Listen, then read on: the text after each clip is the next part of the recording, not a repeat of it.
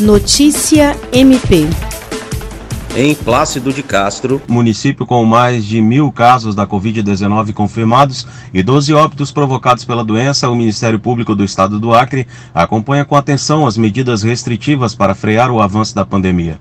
Atualmente, todo o estado encontra-se na fase de emergência, representada pela cor vermelha, devido ao agravamento da pandemia. O promotor de justiça José Lucivan Neri de Lima recebeu autoridades locais, entre os quais o prefeito Camilo Silva para tratar de medidas adotadas pelo município para controlar a disseminação do coronavírus, assegurando o cumprimento do decreto estadual número 8147 de 28 de fevereiro de 2021 e subsequente o decreto de número 8231 de 4 de março de 2021.